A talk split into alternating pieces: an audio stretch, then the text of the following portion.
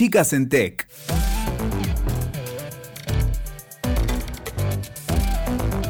Cuando las actividades del día a día no dejan mucho margen para el tiempo libre y cada persona atraviesa sus propios desafíos, ¿qué lleva a alguien a dedicar su tiempo, esfuerzo, escucha e ideas a otras personas? ¿Cómo una causa ajena puede convertirse en propia? ¿Cuáles son las metas y convicciones de alguien que se compromete con una problemática social? Clara Allende es líder técnica en Despegar, cantante, música, bailarina y hace más de dos años participa como mentora y referente en los programas de chicas en tecnología. Quiere que cada vez más mujeres formen parte del mundo tecnológico y se creen espacios inclusivos y diversos. Hoy, en un nuevo episodio de Podcast Set, nos cuenta cómo hace para asumir ese desafío.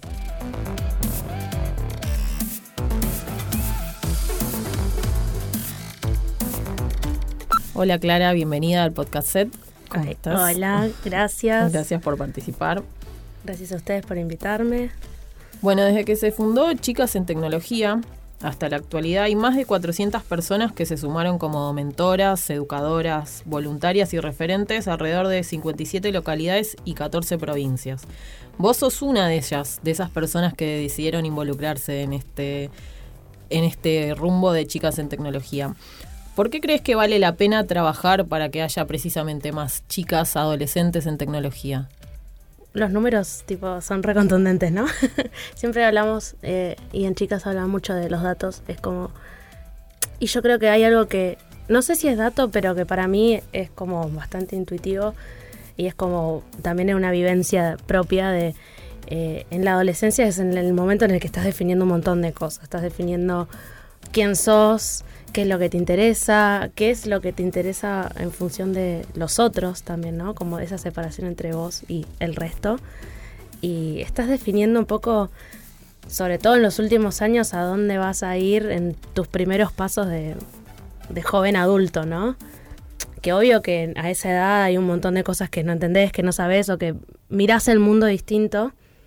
Eh, y que no está escrito sobre piedra, pero creo que es justamente por eso, porque mirás el mundo distinto, es que es re importante que, que acerquemos a nuestros adolescentes a, esa edad, en ese, en ese momento, a, la tecnología y a las ciencias, porque si no, es como nunca te vas, si nadie te lo cuenta, nunca te enteras que es una posibilidad y, nunca va a pasar. Y, y, si sos mujer todavía peor, porque con todos los estereotipos que hay sobre qué carreras son las que deberías estudiar o incluso ni siquiera a veces son los mandatos de los padres y cosas que, no sé, mi mamá quería ser odontóloga y, y nada, y terminó siendo maestra y entonces es como, che, ah, no, pero tus hijos algunos van a terminar dando clases, bueno, sí, yo siempre renegué eso y al final me pasó, pero o esas cosas, ¿no? Que mi papá quiere que estudie abogacía o que mi papá quiere que estudie medicina y es como las primeras carreras que se te ocurren siempre son esas.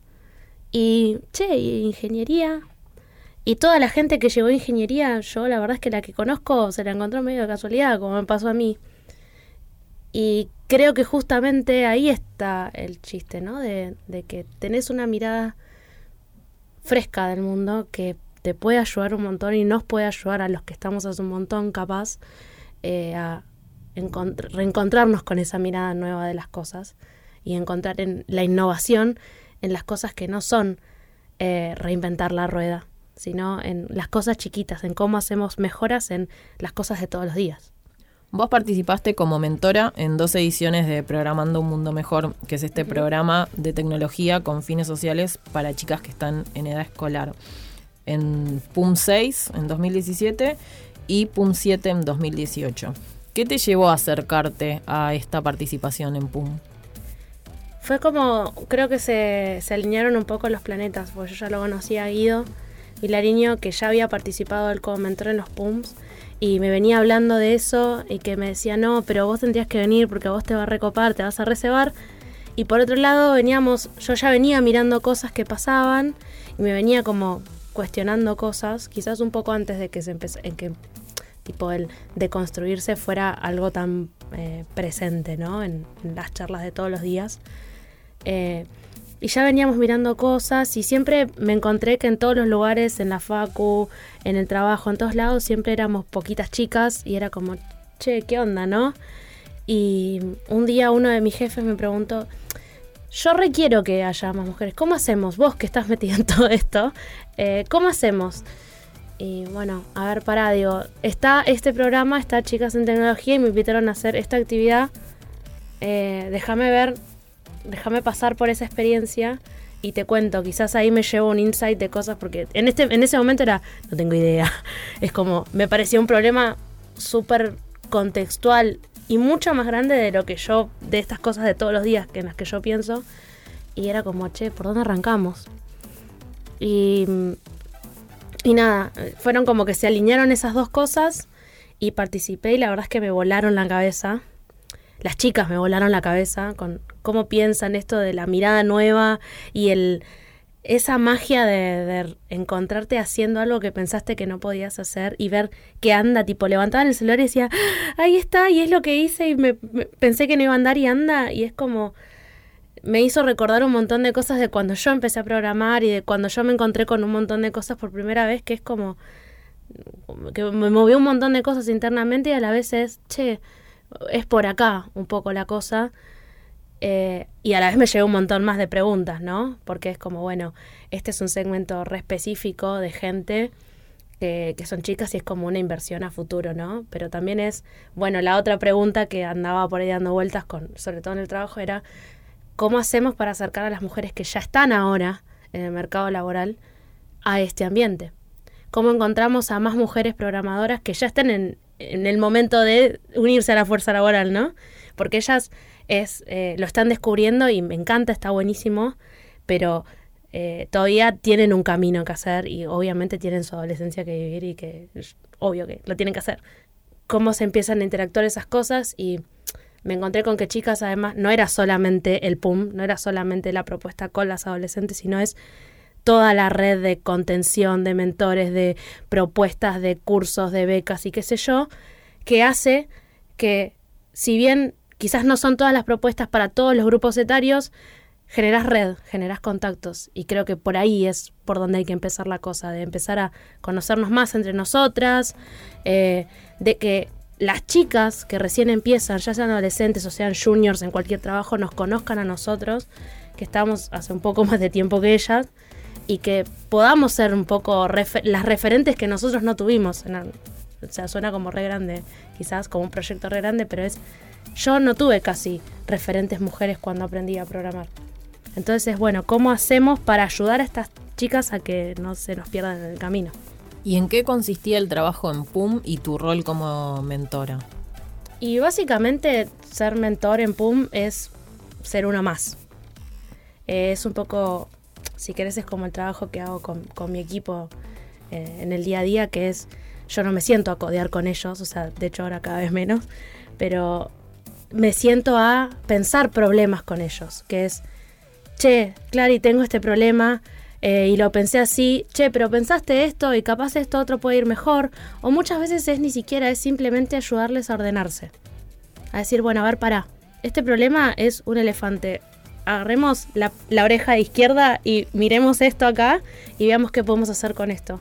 Y después sigamos con esto otro y en el PUM además se da como esa situación de que hacen mucho en re poco tiempo y no están acostumbradas y están haciendo un montón de cosas nuevas porque están aprendiendo a prototipar, están aprendiendo a programar, o sea, el backend, están aprendiendo a, dar un, hacer un pitch, están aprendiendo a, trabajar en equipo entre ellas, que no es lo mismo que hacer un TP de la escuela, es trabajar en equipo y organizarse que claro, en algún momento es como que fa, es un montón, y entonces capaz el laburo más grande ahí es sentarte con ellas y es ayudarlas a ordenarse, ayudarlas a eh, plantar como los límites de lo que hay. Chicas, estas ideas son buenísimas, anótenselas, pero esto al, domingo no llegamos a hacerlo. Vamos con un mock, vemos qué hacemos, pero está bueno que puedan contar que tienen todas estas ideas, pero no hace falta que las hagamos todas, ayudarlas si se ponen nerviosas, ayudar si hay algún tipo de conflicto, estar como atento a quizás a lo humano. Eh, y en algún caso sí resolves alguna cosa técnica, eh, pero más que nada eso, estar ahí como para contener y guiar y ayudarlas y, y dejarlas que ellas hagan el proceso de encontrarse con que pueden ser creadoras de tecnología. En PUM, que este año ya va por su novena edición, las chicas identifican una problemática social y piensan una aplicación para resolverla. ¿Cómo fue ese trabajo con problemáticas sociales que ellas mismas tenían que identificar y darle prioridad a una? Depende de los grupos. Me pasó que tenía un grupo que tenía súper claro, o sea, el primer PUM me pasó que las chicas tenían súper claros los problemas y fue más que nada decirle, bueno, a ver, eh, los dibujamos, los escribimos y es, bueno, de cuál tienen más información, con cuál se identifican más ustedes, porque también es importante que no sea algo que les que lo ven pasar, sino que cuanto ellas más cercano lo tengan, más fácil les va a ser analizarlo y empezar a encontrar cortes de la realidad que les sirvan para programar o definir los features que va a tener su aplicación. Eh, pero este grupo lo tenía como todo súper repensado y tenía muy bien identificados, entonces fue bueno, a ver de cuál saben más y eh, a ver y empezaron y al toque empezaron a tirar ideas y se organizó y una empezó a dibujar y la otra empezó a escribir y como que enseguida fue surgió muy naturalmente y ese grupo como que yo no tuve tanto, tanto que hacer, sino más que nada, eh, bueno, a ver, paren, agarremos por ahí o te ayudo a vos a resolver este programa para programar, o che, quiero poner esto acá, le digo, pero no, esto mejor un mock, como fue cosas más chiquitas y fue todo 100% de ellas, ahí súper cebadas. El segundo pum fue eh, estaban menos decididas, como que tenían más vagos los problemas. Entonces eh, fue más como, bueno, a ver, ok, hagamos el trabajo de cómo lo viven ustedes. estos problemas. Cuéntenme una situación de su vida que les haya pasado esto y a ver qué harían ustedes. Y ahí fue como que lo fuimos encaminando y ahí empezó a salir y empezaron a salir las ideas y eh, fueron distintos pero fueron como súper distintos y cada grupo tiene un proceso muy distinto porque depende si, en general se conocen de antes, eh, si se llevan bien, se llevan mejor o peor, o cómo eh, logran combinar sus habilidades para potenciarse entre ellas. A veces eso les sale más o a veces no. Y es bueno, ahí capaz está el, el trabajo del mentor de cómo ayudarla a que ellas descubran en qué eh, es buena cada una como para que puedan ir adelantando y potenciándose. Eh, que no se frustren, eh, todas esas cosas. Cada proceso es re distinto. ¿Y cuáles crees que son estas habilidades necesarias para llevar un proyecto adelante como una solución tecnológica para una problemática social? ¿Qué habilidades son indispensables? Para mí es eh, ser curioso, muy curioso, estar todo el tiempo preguntándose por qué esto, por qué lo otro, no conformarse con alguien te dijo que esto es así porque cuando no te conformas es cuando detectas que hay cosas que puedes cambiar. Eh, después, por otro lado, saber pedir ayuda y saber pedir ayuda a tiempo, que es algo que yo fui aprendiendo con los años y que todavía lo sigo aprendiendo en muchos casos. Eh, saber que no hace falta, para ser buen desarrollador o buen tecnólogo, si querés, pues no hace falta tampoco que programes, eh, necesitas entender que no hace falta que hagas todo solo y que no hace falta que lo hagas todo perfecto. Que de hecho casi nadie puede hacer eso. O sea, esa gente es tipo fuera de serie y conozco muy pocas.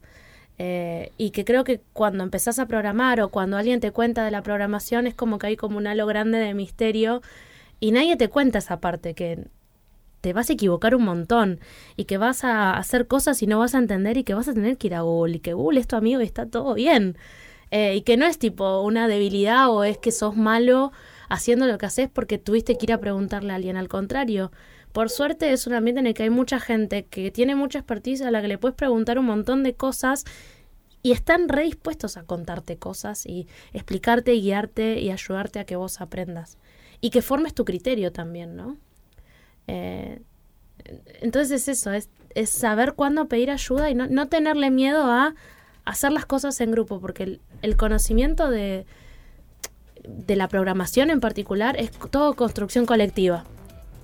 Y muy pocas veces hay cosas que son recetitas, cosas que es, bueno, estos hacemos. Hay conceptos, sí, hay todo, pero después es, te doy una gran caja de herramientas y vos tenés que saber qué herramienta tenés que sacar en cada problema específico. Cosa que no termines matando a una hormiga con una bazuca. Pero, ¿cuál es el criterio de la herramienta correcta? Y hay muchos criterios, vos tenés que jugar a encontrar el tuyo. Entonces, eh, creo que es eso también, ¿no? Estar dispuesto a challengearse, a desafiarse y criticarse su el propio criterio y tu manera de ver las cosas en la mirada de los otros. Que eso a veces también nos cuesta, ¿no? Que es como, pero yo pienso que es así, y este me dijo que es así, che, pero este otro me está diciendo esto, ¿qué puedo aprender yo de eso que me está diciendo esta otra persona? Ya sea que sabes mucho, que sabes poco, que estás hace dos días, que estás hace diez años. Eh, creo que esas tres cosas, la curiosidad, el saber pedir ayuda y el estar dispuesto a eh, eh, challengear el criterio de uno, a desafiarse lo que uno piensa, eh, son como fundamentales.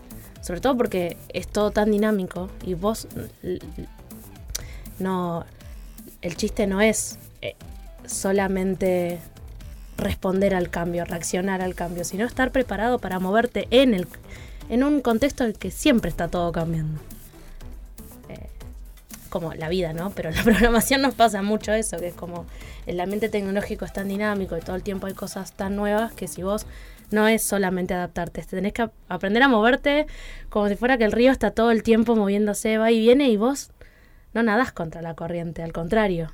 Y con esas habilidades puedes adaptarte. Tal cual. El adaptarse es como nadás a favor de la corriente. Es, no es que te quedas quieto y esperas que todo el resto del mundo se arregle. Es, vos vas cambiando mientras todo el resto va cambiando. Y bueno, creo que esas tres, esos tres skills son como re fundamentales para estar en ese lugar. Y también el hecho de ser creadoras de tecnología y de pensar un emprendimiento propio, ya sea para resolver una problemática social o para resolver distintas eh, cuestiones que, que surjan, ayuda a esto de estar creando y liderando eh, estas soluciones y estos movimientos que se van dando constantemente en tecnología. Sí, es como que una veces piensa la palabra liderar como si tenés que tener un título de algo y liderar es, es justamente ser el que hace la pregunta de, che, ¿por qué estamos haciendo esto así? ¿Cómo podemos hacer que esto sea mejor? Y no solo hacer la pregunta, sino agarrar, a remangarse y meterse y decir, bueno, vamos a hacer esto. Y que, sobre todo si es en un ambiente emprendedor en el que vos estás a la cabeza de algo nuevo o, o novedoso, es tenés que ser vos el que empuja y hacer que los otros empujen con vos. ¿Y qué crees que es lo más importante que aprenden las chicas que participan de PUM?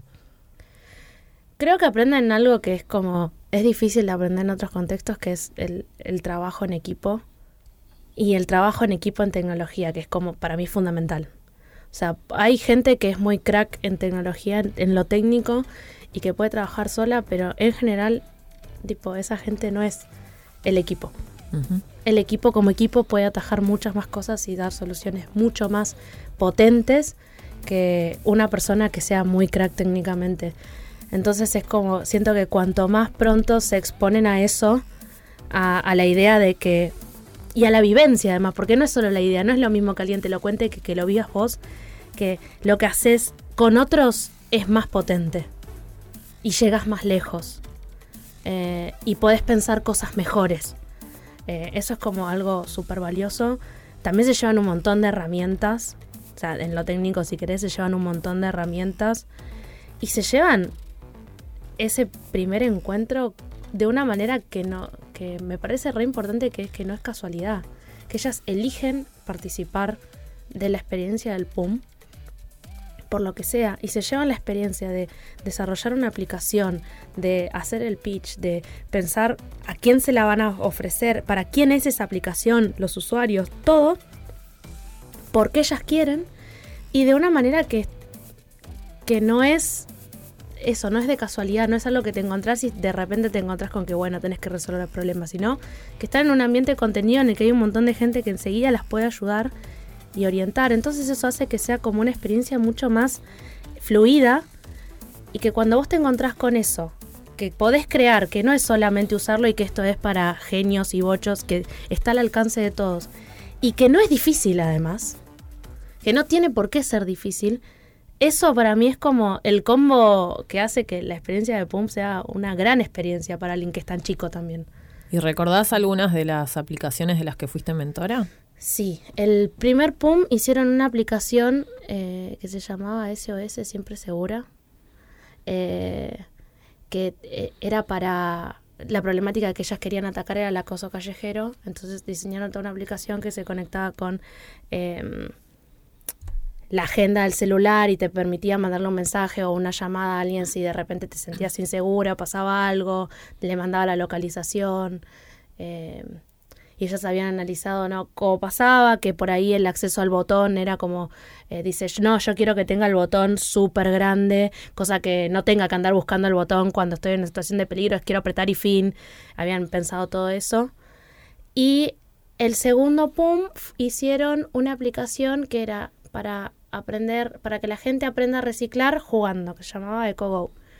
Que se llamaba EcoGo porque tenían como una idea de que fuera como el Pokémon Go, que vos ibas pasando por las paradas y en cada parada tenías un desafío o algo para aprender y tipo ibas jugando y, tu, y el objetivo era ir pasando por la mayor cantidad de paradas y en todas tenías que hacer una acción, el desafío era hacer una acción que fuera para eh, eh, una acción ecológica, digamos, para mejorar eh, el mundo reciclar, reusar, lo que fuera, pero más lúdicamente.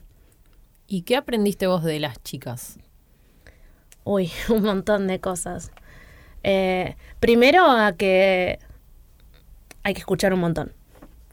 Hay que escucharlas un montón. También me como que me me obligaron a sacarme por ahí un prejuicio que no, no sé si para mí no es tan prejuicio, pero hay mucha gente que sé que lo tiene, que es de, che, los pibes porque son pibes no entienden nada, los pibes entienden todo. O sea, y lo tienen muy en claro hoy en día, mucho más en claro que muchos de nosotros.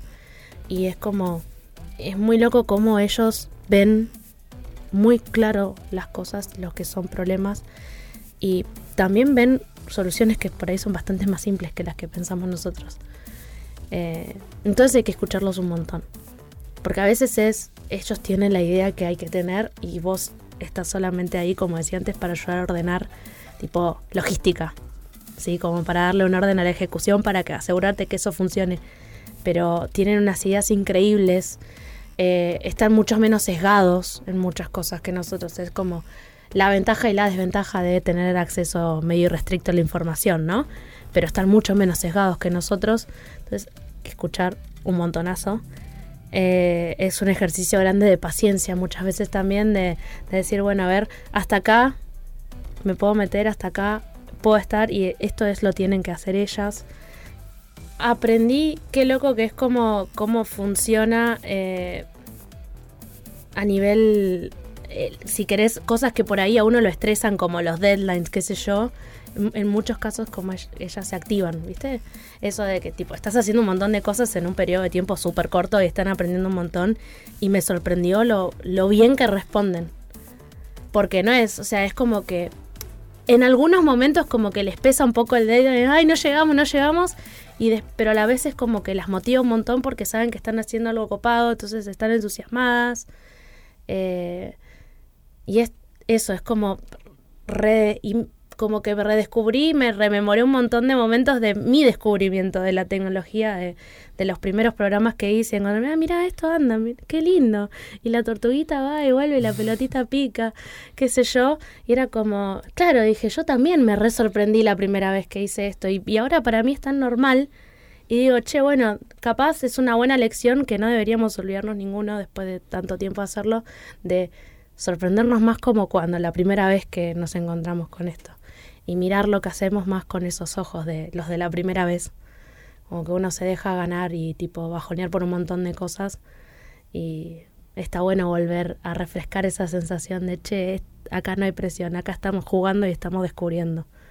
Y volviendo a todo lo que vos recordabas también que fuiste descubriendo y que la curiosidad es un motor también para descubrir las cosas, vos sos líder técnica en Despegar, Viajaste a Francia también para una pasantía de investigación en programación. Diste y das clases también de programación. También te dedicas al arte. Bailás, tocas instrumentos. La música tiene un rol importante también en tu vida. ¿Cómo se llevan la creatividad, la tecnología y el arte? ¿Cómo conviven? ¿Tienen algún vínculo? ¿Se potencian? Yo creo que es cuantos más inputs tenés, cuanta más diversidad, todo crece. ¿sí? Eso aplica a los equipos de personas, aplica a las ideas, aplica un montón de cosas. Nosotros creemos en equipos diversos porque creemos que la suma de las miradas de todos hacen que podamos tener soluciones que sean de nuevo más potentes, mejores, porque nos obligan, la mirada distinta del otro nos obliga a nosotros también a pensar, che, para, para, para, para, voy a volver tres pasos más para atrás y esto de lo que estoy tan segura, ¿está bien que esté tan segura? Y también te enseña a eso, a transmitírselo a otros, ¿no? Porque es como, bueno, che, para, vos estás re segura de esto, o estás re insegura de esto, pero ¿te fijaste que pasa todo esto? Eh, entonces, cuando tenés backgrounds en otras cosas, en arte, en matemáticas, en cualquier otra cosa, esa diversidad y la plasticidad que tiene tu cabeza cuando venís de otra cosa, hace que tu proceso de desarrollo y de, relacionamiento con las cosas y con la gente sea re distinto. La gente que yo conozco que viene del palo del arte tiene una manera muy distinta de ver las cosas y de, conectar con el otro y con los problemas que muchas veces te cambia a vos también cómo pensás las cosas. Yo me dedico a programar, me dedico a la tecnología, pero yo estudié, yo soy bachiller en humanidades.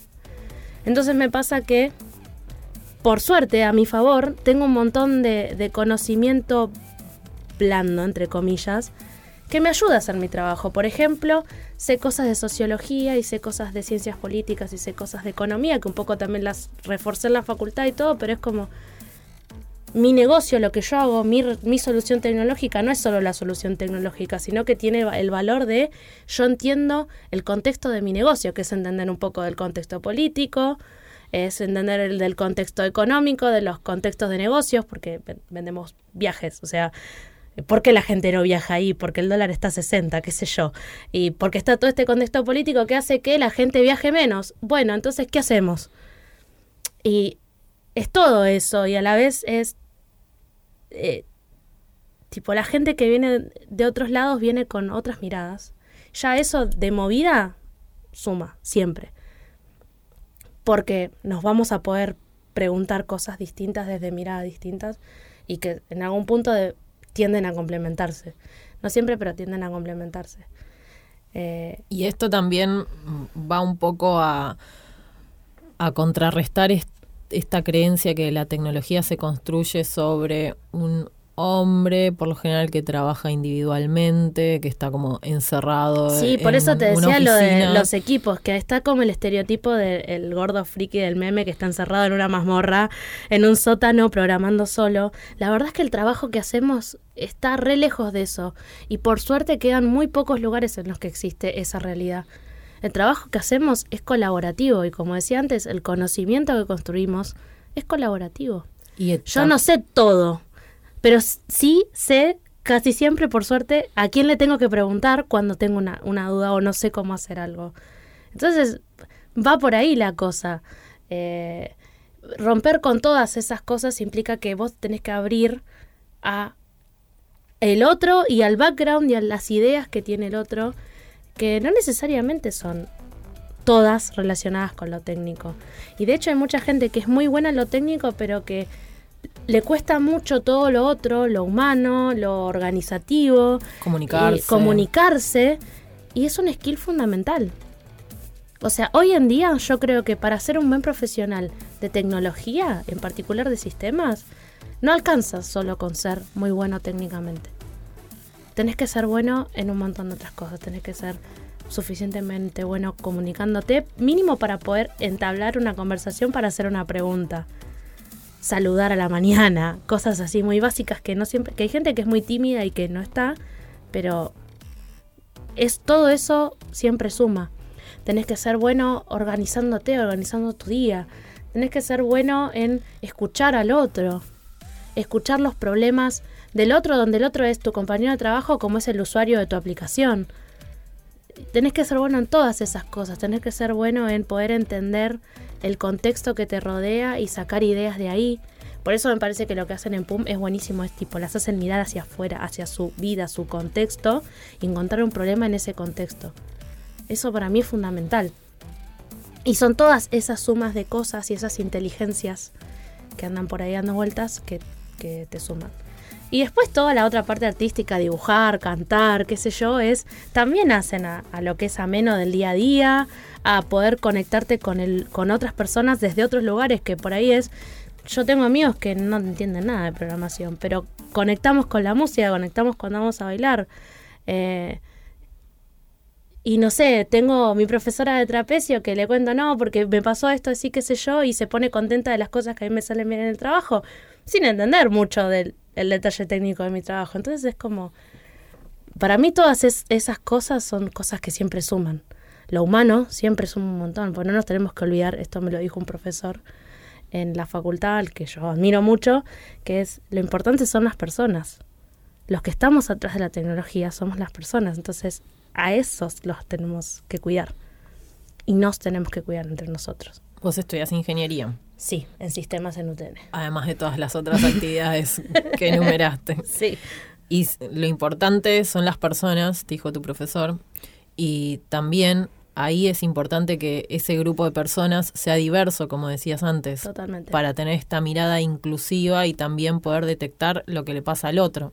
Totalmente, totalmente de acuerdo. Tenía, tengo un amigo eh, que también es ingeniero, pero yo lo conocí bailando, que me dice, cuando le empecé a contar que había ido a, PUM, qué sé yo, me dice, che, está buenísimo lo que haces me dice, nos faltan más mujeres ingenieras o más mujeres que hagan tecnología, porque las pocas que yo conozco son cracks.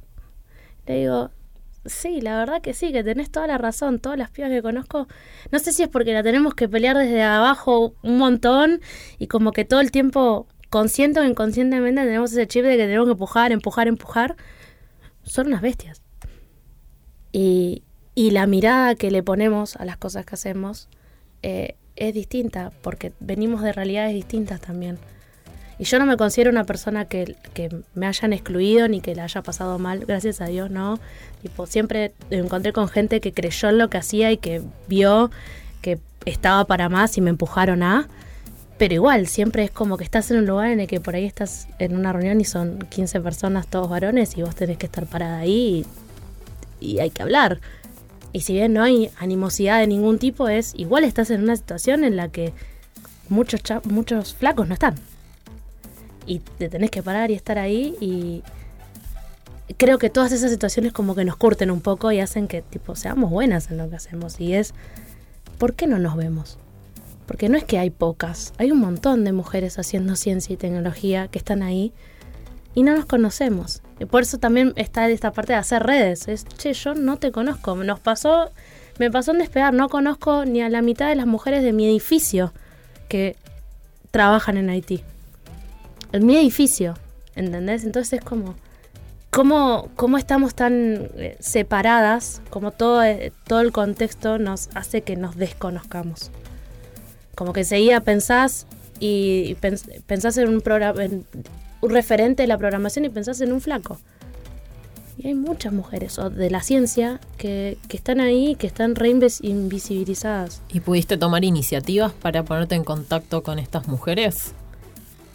Empecé en, empecé en despegar, que es como mil. De nuevo, yo trato de ir desde el contexto que yo puedo manejar, ¿no? Eh, entonces empezamos a organizar, por suerte las chicas de recursos humanos se recoparon conmigo y, mis flashes, mis locuras, de, che, quiero que nos conozcamos. Dije, necesito, o sea, estoy segura de que si yo me, me sorprendí por la cantidad de mujeres que somos, para bien, eh, todas, si les contamos este número, van a decir, ah, ¿en serio éramos tantas? No nos conocemos no nos conocemos, quiero que nos conozcamos. Empezamos a tener así encuentros y estamos empezando a buscar maneras de, bueno, resolver tipo las o tratar de empezar a encarar los puntos que nos fueron levantando, que también se están acercando a programar. Eh, chicas en tecnología, como me abrió las puertas a un montón de mujeres trabajando en otros lados, que por ahí, si no hubiese sido en ese contexto del PUM o de las actividades con los mentores o, o no sé, eh, todas las otras actividades que hacen desde comunidad, quizás no las hubiera conocido. Y empezar a tejer redes de contactos que, que me empiezan a acercar un poco más a ese lugar de, che, ¿cómo hago para conocer a más gente y tener otros referentes, otras referentes mujeres en, en esto que hacemos? Y eso ahora es un incentivo que te lleva a seguir participando voluntariamente de, estos encuentros y de PUM y participar como mentora. Re, totalmente, totalmente, sí, sí, sí, sí. Es un poco es para, para poder aportar a las chicas, a que cada vez desde más chicas seamos más, pero también es como a empaparme yo también de esa energía que tipo de la juventud que nos viene bien, pero además también seguir haciendo esas redes y seguir conociendo gente y seguir estando en contacto con chicas me abre todo el tiempo esas puertas. Y en, en actividades y en maneras que quizás eh, no, no, son tan habituales o que por ahí no se me ocurrían, no las tengo tan accesibles, es como que aparecen esas oportunidades, no sé, ir a dar una charla, ir a que ellas vengan a la oficina y sentarme a contarles algo a, alguna o darles una charla en ese contexto. Eh, muchas otras maneras que por ahí para mí sola serían más difíciles y bueno, acá el poder de un equipo de gente o de un montón de gente que está tirando todo para el mismo lado, que siempre hace más que cada uno haciendo cositas. Y como parte de esta red de mentoras y mentores de chicas en tecnología, ¿pudiste participar de eventos que te sirvieran profesionalmente, además de para generar estas redes o de charlas, de talleres? Eh, nos hemos juntado mucho con los mentores y con las mentoras y hemos tenido charlas así como en contextos chiquitos.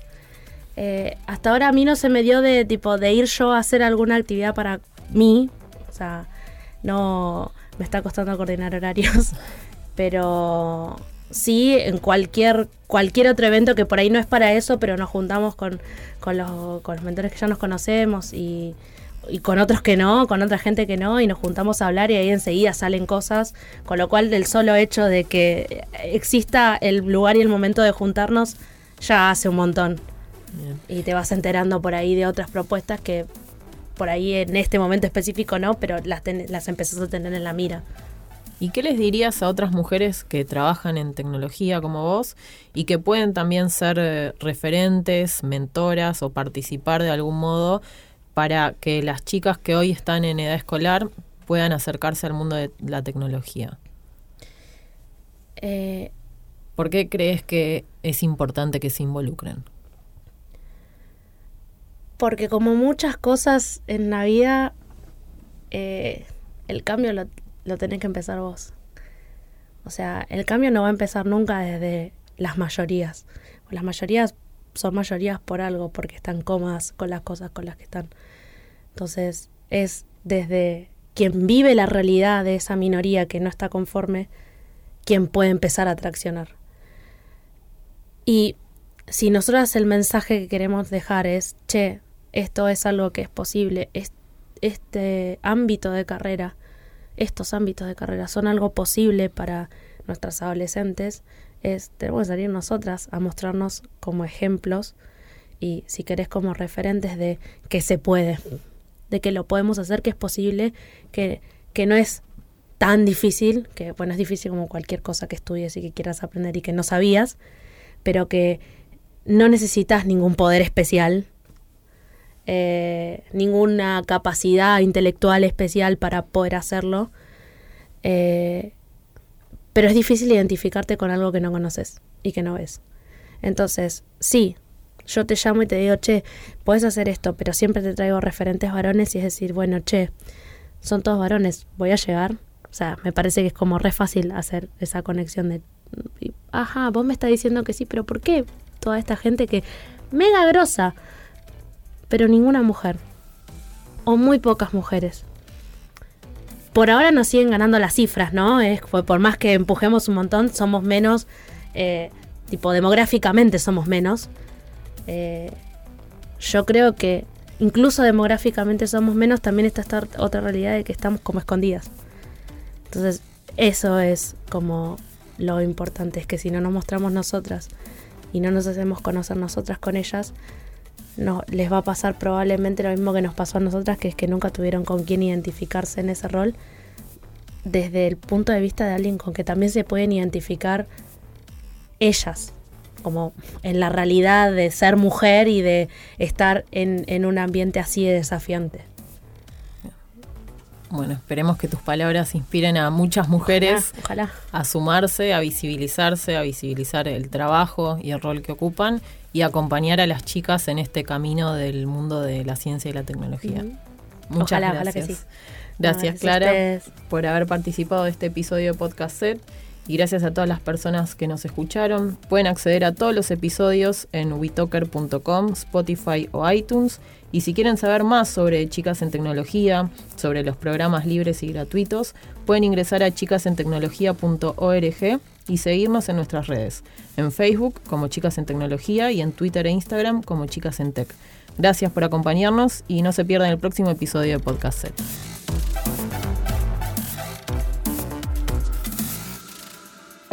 Escuchaste Chicas en Tech. WeToker. Sumamos las partes.